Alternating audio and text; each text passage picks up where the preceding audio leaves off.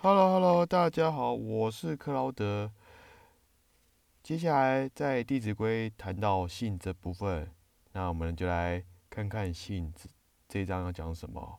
信一，信，凡出言，信为先。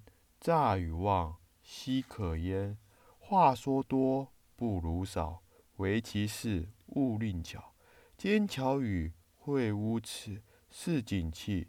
切戒之哦！你看这一章在讲性这部分的这一段落呢，谈到我们说话的部分。其实有时候你真的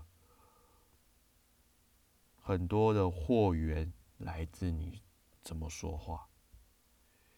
以前的我，我也觉得嗯，就随便说啊，想说就说。可是。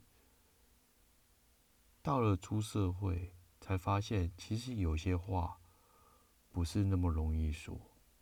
况且有时候每个人的立场又不同，因此呢，有些事情一一点点的小摩擦，就来自于你讲话中的表达跟你的口气和态度。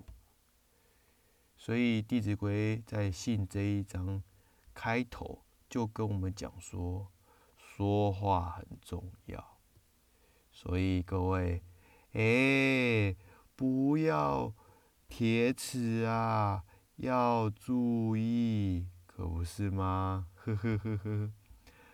好，今天的分享就到这里，我是克劳德，咱们下次见，See you，bye。